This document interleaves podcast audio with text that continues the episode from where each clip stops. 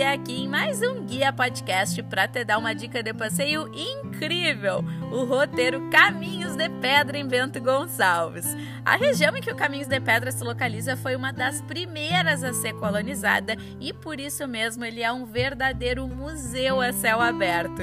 São dezenas de construções históricas muito bem preservadas e que hoje abrigam lojas e restaurantes maravilhosos. São 12 quilômetros de muita cultura colonial, casa de cucas, erva mate, casa da ovelha e muitos outros locais interessantíssimos para visitar. Isso sem falar na gastronomia de altíssima qualidade dos restaurantes que estão presentes lá no Caminhos de Pedra. Então não deixa de conferir esse passeio histórico e cultural imperdível e para isso eu sugiro muito que tu encontre um guia de turismo capacitado aqui na Sou Guia, porque só um guia local vai poder te direcionar para os passeios que mais combinam contigo e com teu perfil.